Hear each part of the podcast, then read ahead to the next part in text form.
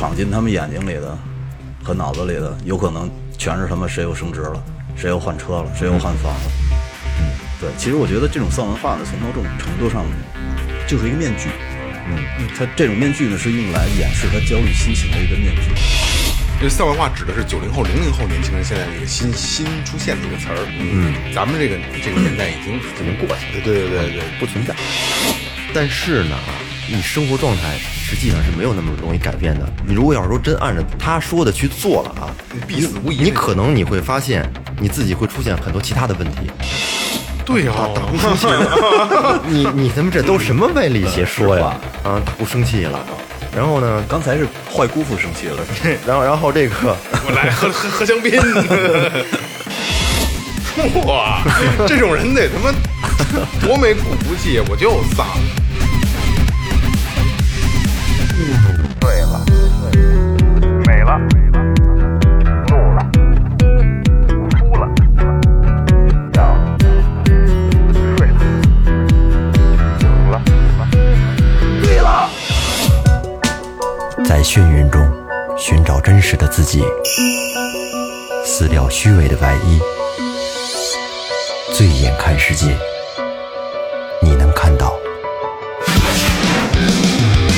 最后调频，嬉笑怒骂，说尽人生百态；醉怒行喜，笑看身边无奈。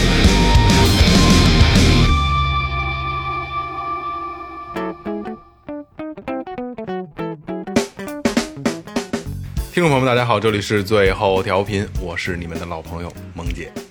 文能提笔控萝莉，武能安邦定人妻。大家好，我是二哥，A K A 三 Get Brother。大家好，我是有点小确幸的老岳。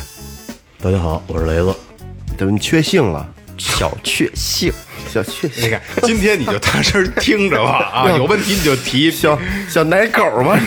我跟你说啊，今天这期节目啊，因为今天特别巧，然后我我我们定了这个这个这个话题之后呢，二哥今儿特忙，今儿我我也特别忙这两天，其实我也特别忙啊。然后今天早上起来呢，刚才我跟他们说，今儿早上起来吃完早点，我送完孩子吃完早点，我带上电脑，我说呃去个星巴克，因为星巴克一般在八点到八点半九九点开门，嗯我装手机去我们家这边这个星巴克去去去去想做做做做内容，做做大纲。到门口了，没开张，嗯然后没开门看对，然后上面写着那个营业时间十点，嘿，直接回家了。这个逼没装成。对，这逼没装成。小逼儿，然后我到家拉完屎，然后呃刚才也说喝了杯咖啡，然后我就开始处理一天。今儿你也见我见我好几面儿，对吧？是，嗯，这一天啊，够忙所以刚才临时做的功课，二哥完全没做，所以今天聊的东西他他都完全不懂概念完全一个不懂。听众对哎，有问题你就提，好吧？消听呢啊，对岳哥给你仔细的回答。哎，这也是他妈的没做功课的。嗯，那先说前面啊，微博搜索最后调频，微信搜索最后 FM，关注我们的新浪微博和公众号。公众号里边呢有你们想要的一切，比如说进群的方式，比如说打赏的方式。然后再说一下打赏啊，因为现在有定期有几个朋友是每周都给我们打赏，所以我们就念的不那么勤了。呃，是这样，那个打赏呢，我们不会把这些钱瞎花，一个是回馈到我们的设备上，就是回馈到回馈给你们耳朵。嗯，第二就是我们会定期的往我们曾经合作的公益组织和准备觉觉得还不错的公益组织上，每就是定期的我们会打一些钱，这算作最后以以最后调频的名义啊，这是大家大这是大家的钱，好吧？嗯。所以啊，对对对对对，还有啊，我们的半袖，哎对某山半袖也上线了对对对，嗯某山也上线了，然后过些日过些日子还会再上一批手机壳。哎手机壳手机壳还有贴纸，车贴得做，我一定要贴啊。嗯，今天聊什么呢？岳哥告诉大家，哎，刚才也听到了啊，我说我今天我是有点小确幸的，老岳。什么是小确幸呢？是哪两个字儿？确确认确确确定的确，幸福的幸幸福的幸。确幸。对，小确幸的意思啊，就是说有一点小，而且可以确定的一些小幸福。哦，举个例子啊，比如说我今天回家，我就可以吃上我媳妇儿给我做的饭，这他妈马屁拍的，幸福不幸福？幸福幸福。然后比如说晚上想放松一下，吃完饭之后呢，可以哎躺沙发上，然后看个电影，喝点啤酒，这也是我晚上可以做到的。这对我来讲就是很幸福，嗯，小幸福，嗯简单快乐。哎，哎，刚才岳哥解释的是什么是小确幸啊，嗯嗯，但是今天聊的不是他妈小确幸，不是开心，对，是不开心。但是呢，这个东西呢，它就是一个就是我的理解啊，就是不开心的状态下的一种自我的救赎。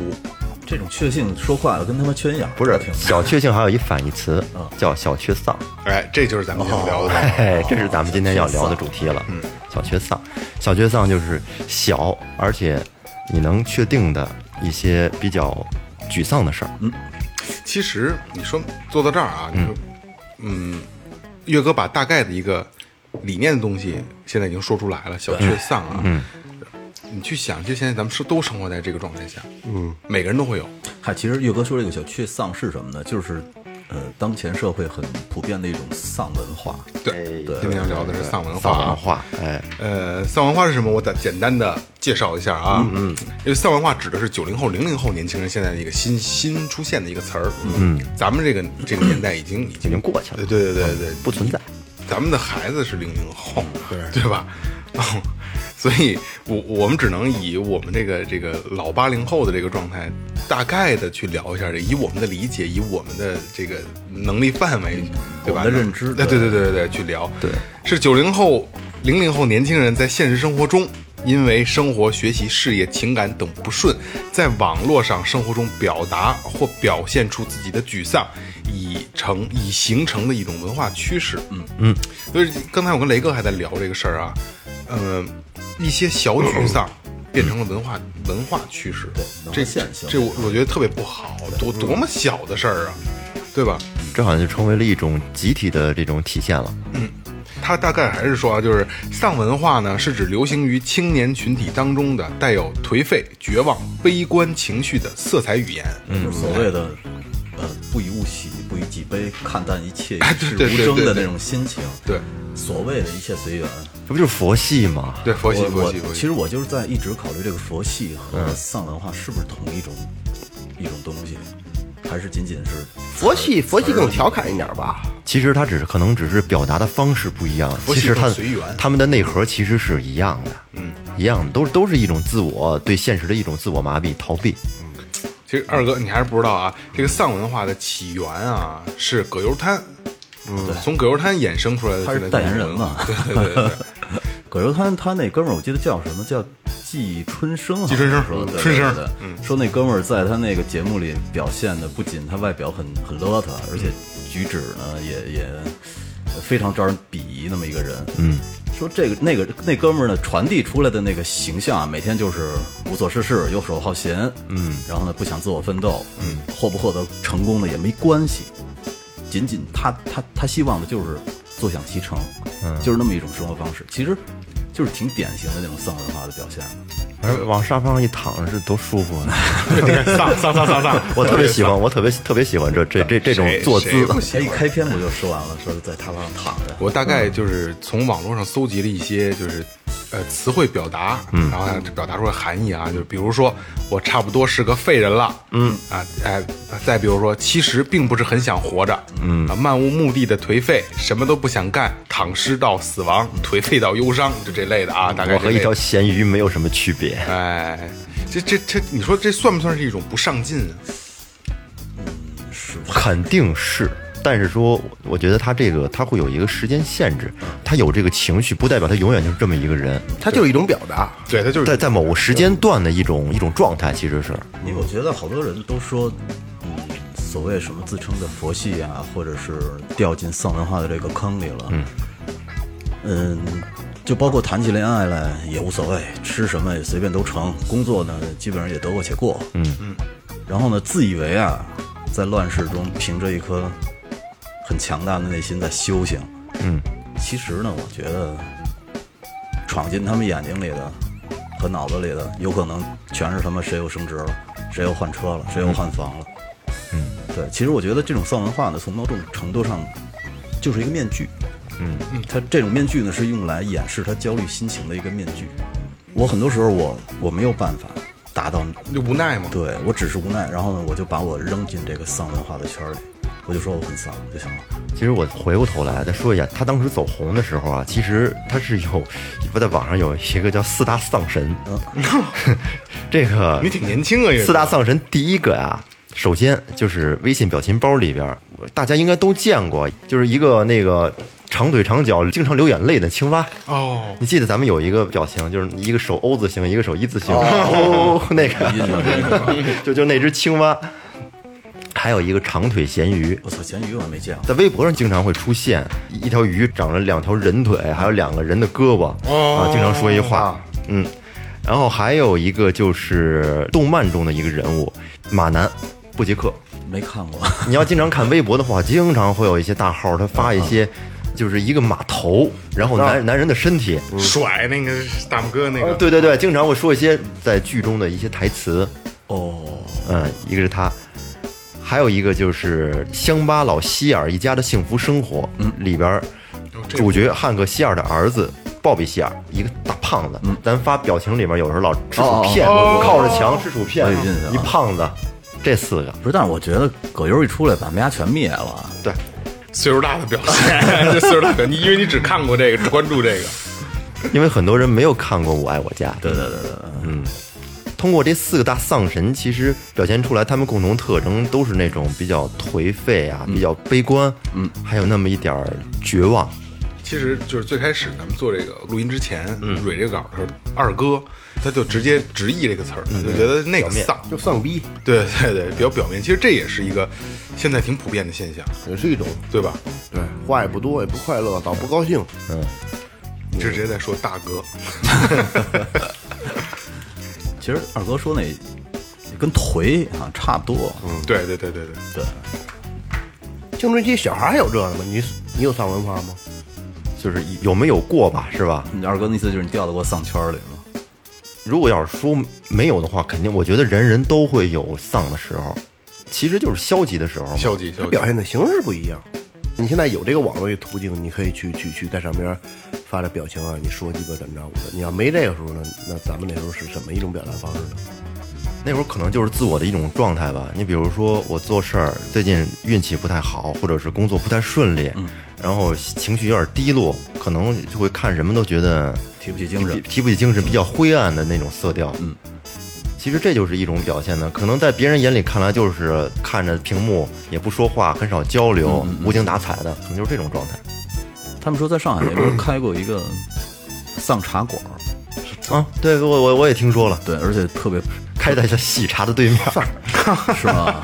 对，而且说那个生意特别好，就是你想喝上茶的话，排两三个小时。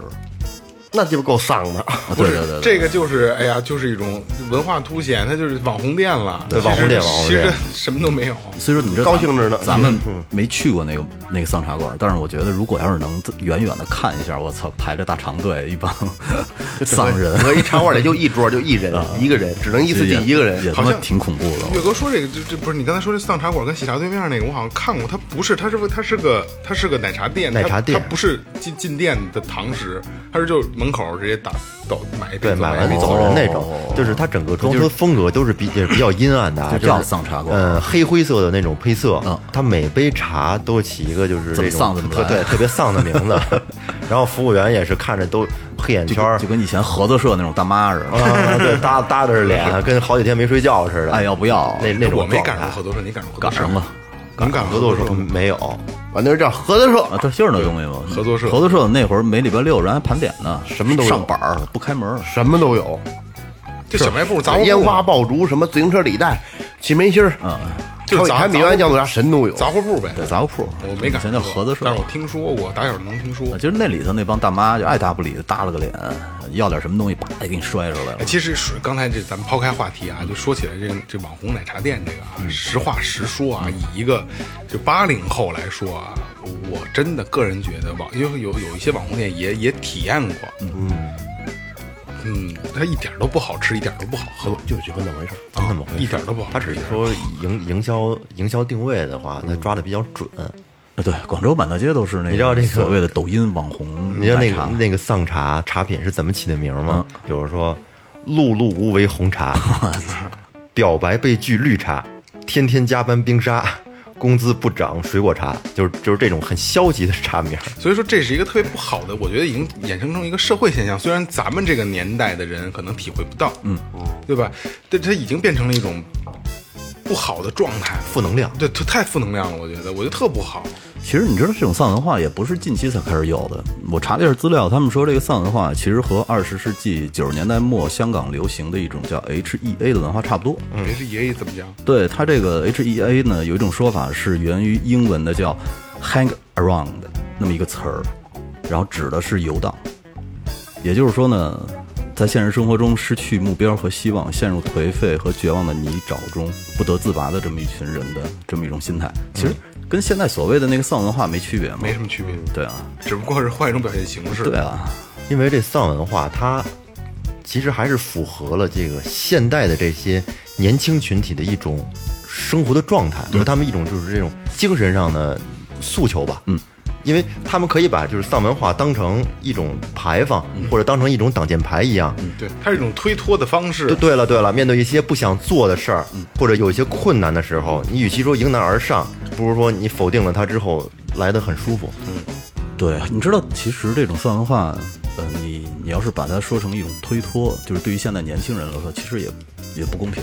嗯，因为我记得王朔以前说过一句话，说说青春好像是一条河，流着流着就变成了浑汤子。对，他指的就是说那些年轻人刚刚走到社会的时候呢，可能会遇到很多事情，嗯，比如说升学、恋爱呀，然后工作呀、金钱观呀和父母啊、朋友之间的关系之类的。那么，当这些问题通通的卷入到他们的生活，甚至青春以后呢，就假如说啊，这个青春是一条河的话，嗯，那么这些烦恼、压力就不断的在污染这条河，嗯，它流着流着变成浑汤子了，但是它一旦真的变成泥汤子的时候呢，OK，那恭喜你，你真正的开始融入社会了，其实是无奈的，嗯，听起来很冷酷，但是基基本上也就是现在丧文化的这么一种现状，就是被你被推着往前走，对对对。我不想丧，我他妈也想积极起来，但是积极不起来，我满脑子都是压力，都是各种问题。是，就是什么青春期的懵懂，什么都不懂，想不明白。不是这这是一方面，再一个吧，它也是一种怎么说呢？就是因为生活节奏快了嘛，经济繁荣，嗯，物质富充足、富裕，对吧？然后这个不像咱们那会儿，就是你会有有梦想、有想法、有向前冲的动力，嗯，因为你你永远都有机会。现在是机会越来越少了，对，所以也是社会现社会造成的以这个让这现在的年轻人变成有这种态度出现。是，你从另一个角度去想它，这个丧文化它真的只是那年轻人很消极的一面吗？嗯从表现形式上来说，应该算是吧？你不觉得现在它这种文化，它在网络上，在这新媒体上，它形成了一种一套独特的表达方式和语言体系，有的时候看起来还挺幽默的，哎，对，是吧？它它是一种自嘲，比方说丧文化代表人吧，李诞，嗯，李诞一直不都说自己很丧吗？他那个最知名的一句话“人间不值得 听着就丧，操！这人间还有很多值得的事儿去做。是啊，你知道，我就觉得，操，这这人间不值得。我跟你说啊，嗯，应该让他有时间的话，抽出半天来去殡仪馆看看去。对，对，看看那些与他素不相识、已经离世的年轻人，嗯，就我就觉得呀，躺在那个棺材里或者躺在冰箱里边那些年轻人，当时他们来到这个社会的时候，一定是怀揣着梦想过来的，嗯，而且肯定也为了自己的梦想努力过，嗯，但是还是那样默默的就走了，嗯，那好像我记得，好像日本之前有个那个什么，就是丧葬体验店，对对对吧？有有有在棺材里躺十分钟、躺二十分钟什么的。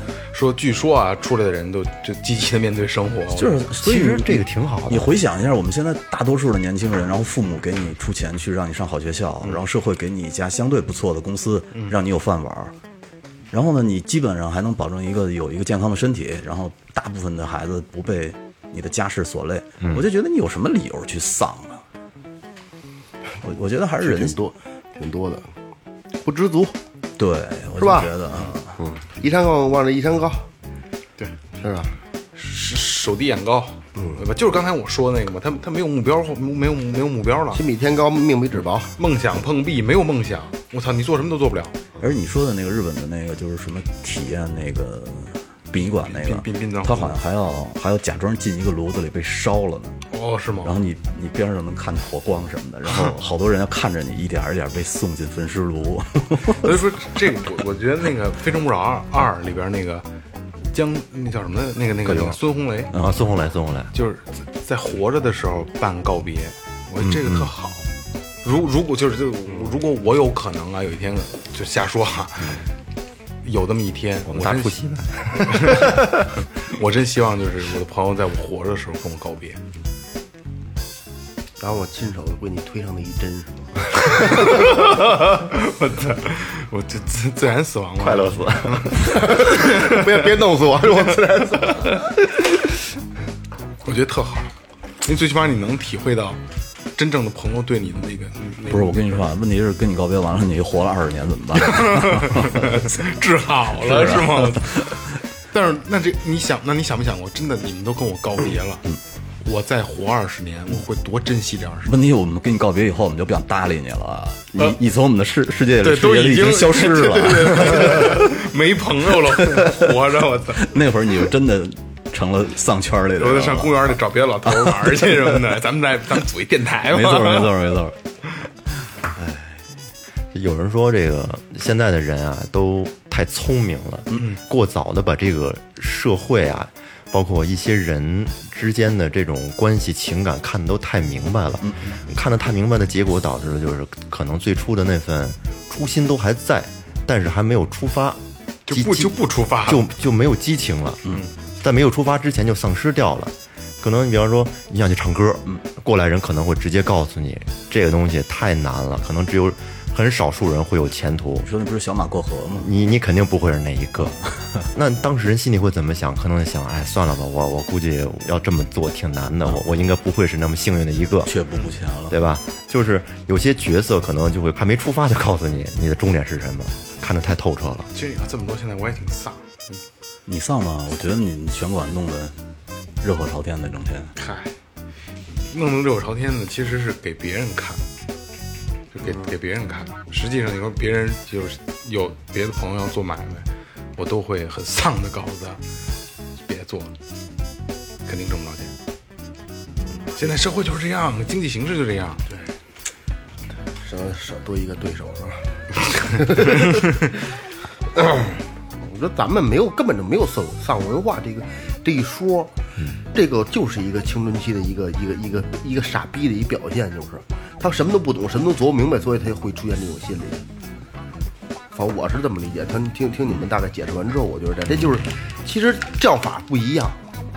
咱们小时候也有这种情况，但是叫法不一样。对对，肯定说叛逆，跟叛逆这词儿老了，但是他会现在 随着信息的更发达，他会把这个词儿分析的更细一点。对，他他他他这种情况叫叫那什么？你看那打架可能丧没关系，他这人就是暴力冲动，我这实际上都是就是心理压抑，但是他的演变成了一种现在他理智了吗？咱小时候那阵打架，十回有八回不赔钱，那现在不一样了，十回能赔出十一回去。你碰一试试。呃，对，这个就是这情况不一样了。我跟你说，他演成是一一个一个新的社会现象。时代发展就是跟就是信息，就又回到那个话题了，信息技术对吧？信息技术现在这么广泛应用的，对吧？刷脸都能结账了，对对吧？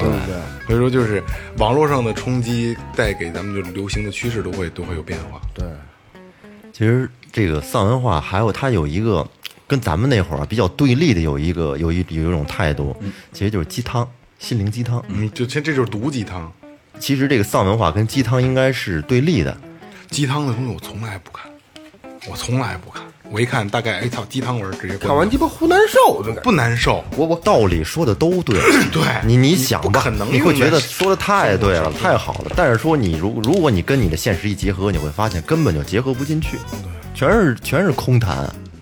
就就就是毒鸡汤是一个，心灵鸡汤是一个，就千万不要看，因为你会把自己套在这里边儿，嗯，然后你觉得约束，哎，对对对，然后你去觉得，哎呀，世世间对你的不公，然后你的努力都付之一炬了，放他妈屁！你要有那功夫去努力，你没工夫看这毒鸡汤，没错没错吧？对没错然后再一个，那天突然聊起一个什么的，忘了谁，正好王二说的，说，哎，这朋友自己弄公司，我说你有管理能力吗？有运营能力对吧？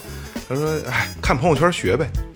就朋友圈的管理方式，嗯，就朋友圈里会有很多的，这这咱们几大运营方式，什么的，更用头脑去什么这管理团队，就不管合适不合适，直接照搬啊！你这不就纯他妈放屁，纯他妈放屁，真的。嗨，其实我就觉得，你要是想很简单的解决所谓的丧的话，我觉得就是要与生活和解。什么叫与生活和解呢？就是你要尽早放弃，放弃你对生活，就是你认为你自己是英雄，你他妈能拯救世界，你能改变世界，你早点放弃那种思想，然后回归到平凡无聊的那种生活里去。就是我跟你说，所以最简单的问题，就是说，你像你我老岳，咱们手都做了一点小生意，手底下都养了一些员工。就假如你要是一个老板的话，你对你员工最大的贡献就是把你自己的生活过好。嗯，你让呃，你别让他们看着你是一个特拧巴的人，然后你你每天都微笑着，然后那你的员工看你可够难受的，不难受，你就拧巴，不会不会不会，你就拧。其。实你每天你都让他们看着你是微笑的，然后你积极阳光的去面对你的生活和事业。就是假如说你要是做成这么一个人的话呢，你的这种能量其实潜移默化的会传染给你的员工。的。对对对。对，所以这就是，嗯，有很多朋友说，就是很羡慕嗯，就是哎，有一个不错的这个事业。事业，然后有有啊，咱们做的圈子对对对，有圈子，就哪哪你都好。实际上是这样吗？这就是我觉得这是我不知道你们有没有存不存不存在这种这种问题啊？这是我存在的问题，就是面太多了，我不可能以我个人的这个面貌去面对所有人。嗯，我跟你面前肯定是，就跟朋友面前肯定是放松的，是我，对吧？嘎嘎，咱们嘎嘎嘎乐。但是我在我我办公环境就不能这样，我不能想说什么说什么，想做什么做什么，嗯，对吧？然后，但咱咱们就牵扯一个新的，咱们做做电台嘛。我面对听众是萌姐，嗯，我又要换一个人，我又不能像咱们自己一样，就嘎嘎去面对他们，他们会觉得我你们怎么这样啊？嗯还真是实实在在的萌姐。萌姐不是说现在又兼职了一个什么知心大姐姐那个 妇妇幼节目吗？不是，那那叫那叫亲那个，你你看说完给我带乱了，那叫 那母母婴类啊母婴类节目，对对，真是萌姐了，我操！母婴类节目。你像咱们做电台，其实也是在前面儿没有做过，也没有类似的经验，是吧这么好？如果有人告诉你，如如果有人告诉你，哎呀，这东西太难做了，你前面那么多做的好的呢，那我们干脆就不要去做了，是吧？还要不要做？呃不不不，这我得插一句啊，真的他妈挺难做 的，真的真的挺难做，而且是越做越不容易，因为因为很多人会觉得电台有鸡巴什么的呀，我开直播呀，我跟几几万人聊，你坐这一个试试，你跟这儿坐一坐一小时，不是是这样啊，我就是觉得你做电台，你起步阶段其实没那么难，因为你的题材不受限，对，而且题材太多了，而且你对你自己和对这个电台品质是没有要求的。对你做你自我没标啊，准，你可以胡聊，你随随便便聊个四十分钟就 OK 了。但是你你后边其实越想，嗯，把电台做的精致，内容做的好一些，其实我觉得越受限。没错，对，没错，就是因为很，因为咱们现在没到那那个程度呢啊，我知我知道咱们同行里很多的就是特别好的电台，他们能写几万字的，对吧？在这个嗯两三万字。对两三万字的稿子，然后为做一期一个小时的节目，对，我操，这什么概念？咱们真的做不到，不是，但是咱们丧了吗？没丧，没丧吧？对我们觉得挺积极的。嗯。对，虽然说知道有很多困难，但是我们是仍仍然是在积极的去做这个事儿。对我们其实看到的都是阳光的那一些面。就是抛开喜欢咱们的朋友们，觉得最后调频还还不错，就是还挺看得起我们四个人的啊。还有一部分就是这怎么了？这个肯定有这种人。嗯，我我就这种人，就是我我我不去说你们，我我很感谢你，你听了我们的节目，你还然后你对我们提出了很多的意见。嗯但是我我想说，你们可以去试试。我觉得什么事儿没有大家想的这么容易。你当一个事儿干就不容易了。对对。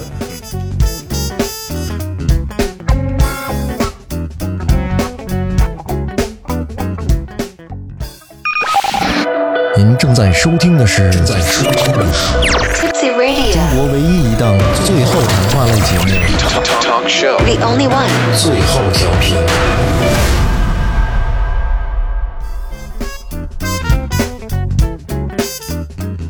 话说回来，说到很多鸡汤，鸡汤它是让人看了之后就有想改变的冲动。你看完之后，你觉得我说的好对，我我我一定要按照这个去做，我要成功，是吧？但是呢啊，你生活状态实际上是没有那么容易改变的。你如果要是说真按照他说的去做了啊，必死无疑你可能你会发现你自己会出现很多其他的问题。对，就像你在工作上努力了，可能你的身体可能会不太好。还有就是说，你上网有网瘾，你突然你给这孩子，你你不让他上网，不让他碰这个电脑了，他会觉得可能整个人就萎靡不振，对什么都那提不起孩子兴趣了就丧了，对吧？对吧？还有就是经常喝酒的人，你要让他突然一下子不喝酒了，难受把酒戒了，他身体会出现很多不舒服的症状。情情绪也低落。每天都喝，二哥戒过吗？我戒过，嗯，借过七八个小时，你借的时候丧啊，七八个小时丧不起来呢。你最多的时候真借过三五天的，借过，嗯。嗯，然后就是然后他妈喝顿大的，喝顿巨大的，全全补回来了。喝顿大的，香着呢，香着呢。之前我在网上看了一个小短文儿，那我我我我在这儿我啊给大家说一下，嗯，有一家人在这个春节之前啊，有一家庭聚会，这里面有一小男孩，二十多岁，也刚上班，然后一家人可以想象那种氛围啊，在桌子上一块热热闹闹的，是吧？说说笑笑的，但是呢，这个小男孩呢，一句话也不说，就低着头玩手机，然后他叔就问他说：“你低头玩什么呢？”然后把头凑过来一看，就是去年特别流行那个叫青蛙的叫什么旅旅行青蛙旅行青蛙啊，哎，在玩那个呢。然后他叔就问他说：“玩这有意思吗？”当时微信不流行跳一跳吗？嗯啊，那个那好玩，啊，说那个你能你能得多少分啊？这孩子说没多少分，这什么回答？爱答不理的啊对！他那姑然后就问他说：“你你最近工作怎么样啊？”孩子说：“啊，凑合吧。”然后姑说：“你这样不行啊，工作可不能凑合。你年纪轻轻的，你得努力，不努力你就什么都没有。你看我们那会儿干活都不知道累，努力你才能能有好的生活。”然后这孩子说：“但是不努力会很轻松啊。”实话啊，对呀，大姑生气了，你你他妈这都什么歪理邪说呀？啊，大姑生气了，然后呢，刚才是坏姑父生气了是吧？啊，然后然后这个，我来喝喝喝香槟，然后然后说，你看我们呀，我们要是不努力，能有咱们这一大家子，你说现在生活这么好吗？然后这孩子说，您那个时代有公家单位铁饭碗，只要上了车就一生安稳了。可是我们这代车过站了，还得等下一班。他说：“故事我听不懂你说的什么乱七八糟的。你现在处对象了没？”然后孩子说：“有。”然后准备结婚吗？处着吧，不结婚。为什么呀？不想结婚？那你不想结婚，你找什么对象啊？因为寂寞呗。但是要结婚就得面临好多的成本和风险，但是我们这代人好多承担不起。嗯，盲目结婚是对别人的不负责任。其实他这点说的还挺好的，其实说的是他妈没错。挺挺挺挺有理的，但是也是一种逃避。你啊看，你看咱们其实都是结婚以后才开始创业的，嗯，结婚之前狗屁都不是，啊，现在狗屁都不是啊。然 后后来他那个姑急了，然后说你胡说八道，我们那会儿都什么三年自然灾害都吃树皮，都那会儿不是该结婚该生的孩子不都生吗？然后这他那个姑父就说啊，说你不懂这个人现在年年轻人叫佛系，现在年轻人都这样。姑父不坏，姑父所有姑父都是坏的，是吧？后面后面说，其实这不是年轻人的错，是整体的这个环境啊所导致的，这个时代的必然结果。你要估在你们这个时代呢，可能也会跟你们一样。嗯，没没错，这这说的没错这。孩子说啊，可能吧。那 我操，他哎不是是这样啊，我就觉得姑脾气还挺好的，刚才急了已经，以为抽他大嘴巴了呢，结果后来理解他了。毕竟是姑，能能动手对吗？对对对对对对对。何况那姑一听说的有道理啊，那就是他把是他姑给说通了，嗯其实你说 这丧文化这东西，因为咱说实话，咱真的不懂，因为不是这个年代的人。对，嗯，就刚才跟那故事里，刚才咱俩就咱俩刚才咱俩对了一下，就可能咱们如果是个九零后、零零后，嗯嗯，也许咱们现在做电台也是倍儿丧，所以可能叫什么特丧电台是吧？很有可能咱们也抱着抱着这种状态我跟你说，你要是起名叫特丧电台，没准一下火了呢。对，还真是啊，九零后、零零后的这个这帮这帮丧嗯其实你说你说到现在年轻人他们这种状态吧，你你要如果设身处地的想一想，其实能理解。面对这么高的房价，他买不起房，工作你靠年轻人你怎么买得起房？如果家里你说有点钱还可以，是吧？底子好，老爹给置办了。但是呢，如果要是说家庭条件不好，靠自己在一这种北上广的一线城市买房，确实很难。工作中努力比你优秀的人多的是。而且对对对，还真是，是吧有有背景能抱着大腿的人也有的是。哎，这就是特，这是丧文化的一个特点。嗯永远在夸别，在在在说别人。咱们对对对，还有还有一个就是你你再努力，人不努力人也照样比你优秀，哎对，是吧？这种都属于。所以说，这种丧可能也是大家以一种戏谑的态度啊，让他们来可以平缓的去接受一些人生的残酷真相。嗨，其实说实话啊，我就觉得，如果这个人要是真能坦然的承认我自己就他妈丧，嗯，其其实也是一种 挺挺豁达的表现。我他妈就丧了，超脱啊！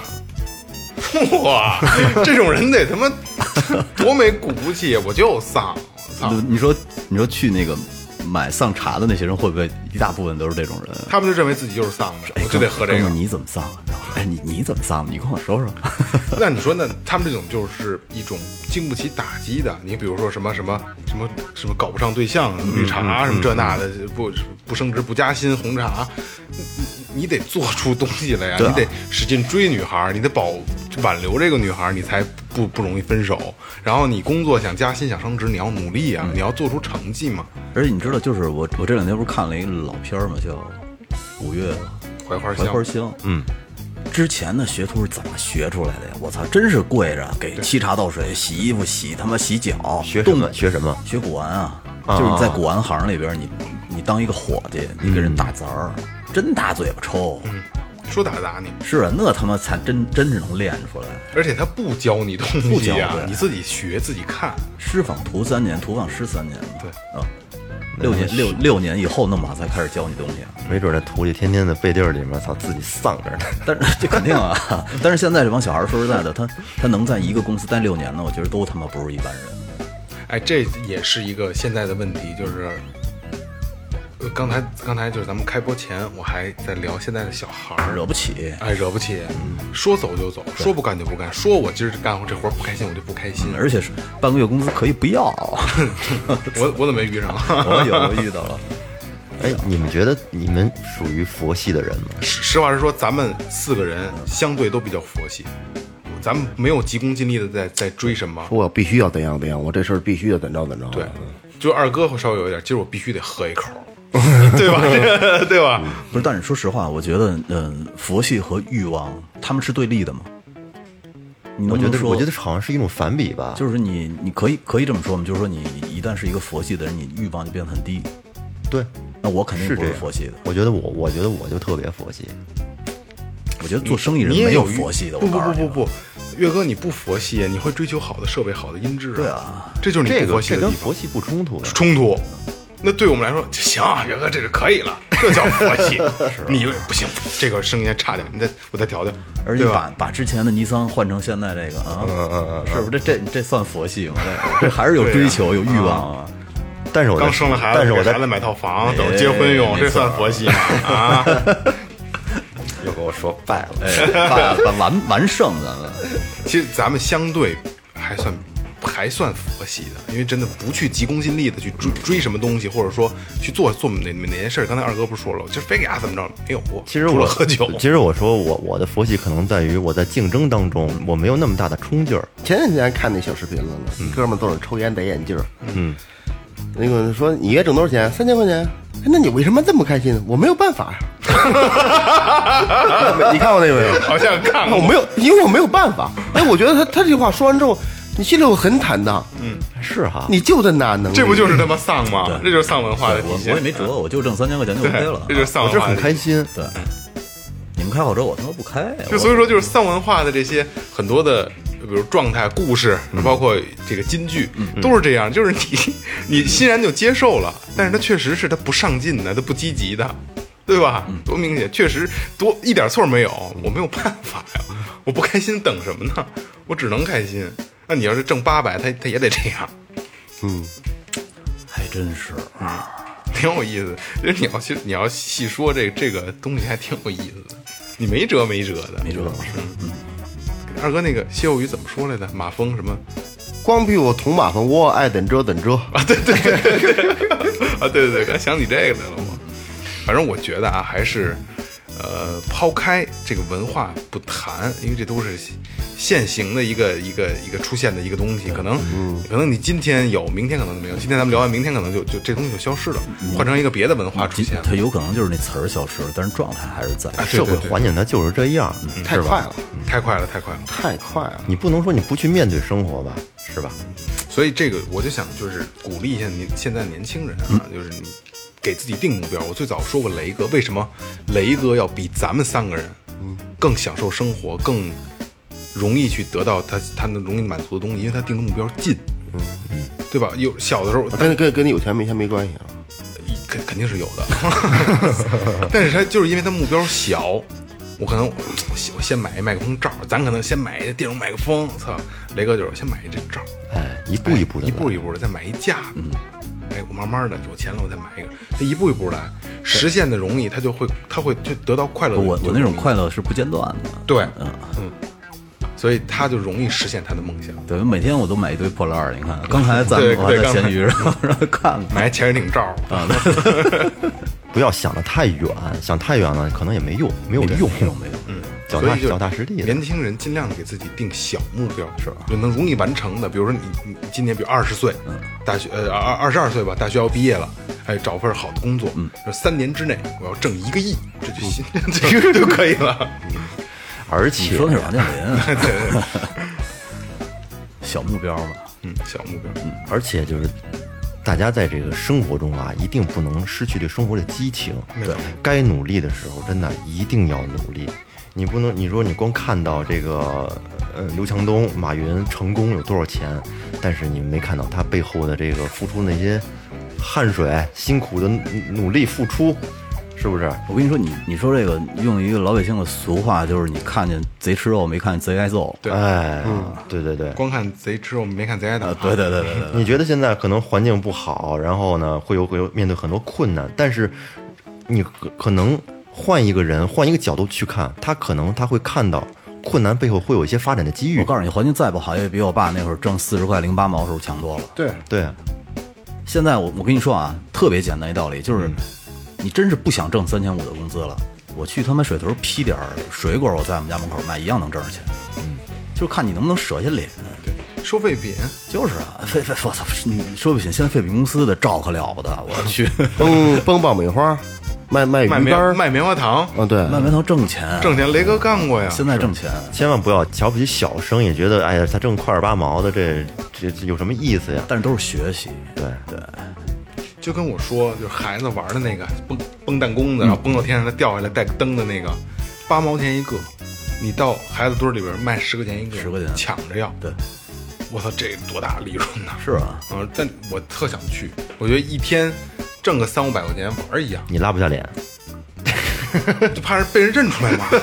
不是认出来怎么了？哎，这我都给开玩笑要要俩要俩要三四个人一块儿就没事儿了。咱四个一块儿去，四个人一块儿去，没人敢买。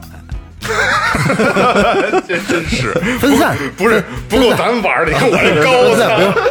雷哥，你就扮演卖的，我扮演那买的。对。他仨他俩扮演起哄的，这真高，嘿，真好，这真好玩儿。这这这亮摊了，我上词儿起来了我上高中的时候，人家在马路边上卖东西，嗯，我就是三四五那个德胜门那总站，我过去的时候我嘴欠，我说这是托儿，然后让两个人指着我指了半天，那种恶狠狠的瞪着我，指着我，没揍你 真是真不 错，我我赶紧走了你，真万幸，我嘴欠嘛那会儿。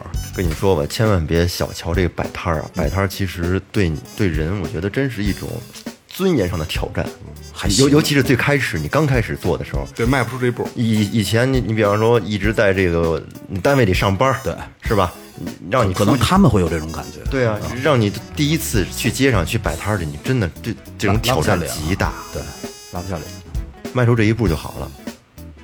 对，所以说嘛，就是像我刚才说的，这其实你应该放弃你心目中你所谓的那种英雄主义的那种感觉，嗯，你认清它就是一个这么一个社会，你认清楚就好了。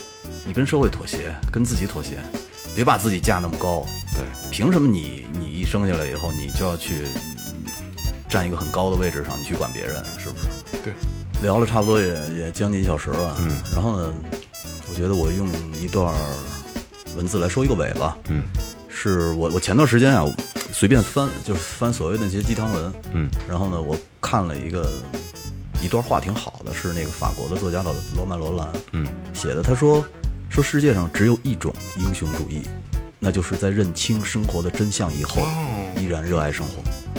嗯，我觉得其实特别跟咱们今天的这个特别贴。对，对，就是你在认清生活的真相以后，你依然热爱生活，要不这是一种积极的状态。要不怎么着啊？嗯，死 家死去 是吧？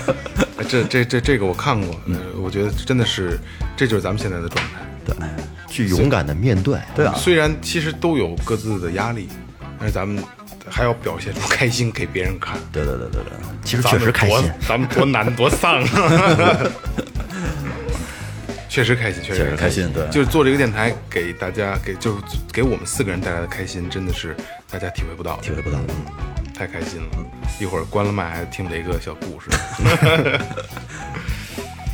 呃，这样呗，这样吧，来吧，那就打赏走一下。感谢一下衣食父母啊，王二小，朝阳区来广营的朋友啊，一杯一听钟情，没有留言，没有留言，没有留言，感谢感谢啊，嗯，哦，王二小，放牛的，这田野，山西晋城高 潮玩雄市的，对对对对，潮玩儿啊。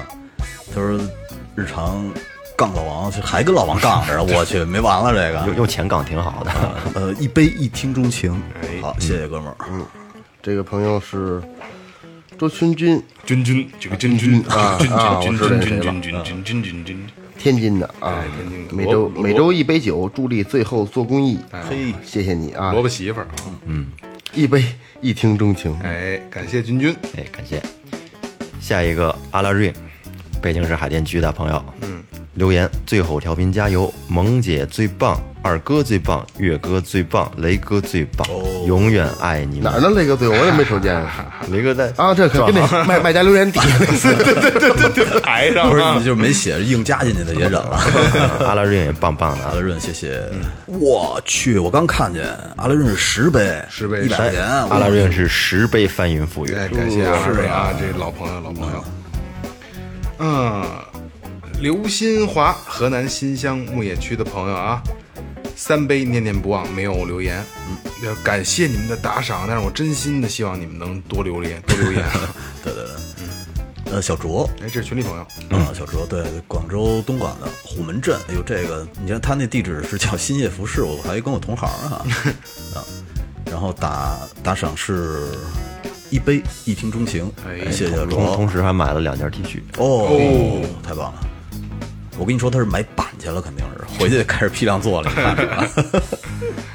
这这就是每次我特别愿意，可能很多听众并不愿意去听咱们读这个，到这儿他们就就就直接就就就断开了。我特愿意读这些，因为我觉得这是呃抛开抛开可能在群里边沟通或者说私下沟通，这是一种最直接的方式。真的真的，你表达了你爱我们，然后我们真的开心。另一种交流方式。哎，对对对，我觉得特好。哎呦，还是刚才我说那个啊，我还是希望大家能多打赏，多多留言啊，主要是多留言，好吧？你可以打的特别便宜，但是你多给我们留言，好吧？啊，这里是最后调频，感谢每一位听众，拜拜。拜拜拜拜。